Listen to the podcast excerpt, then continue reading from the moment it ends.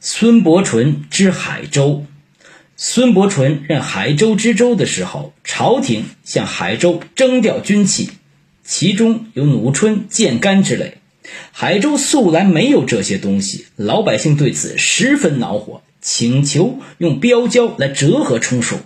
孙伯纯对他们说：“弩春、箭杆之类，人们供之，不是海州的出产，只不过是一时急需，让你们交纳罢了。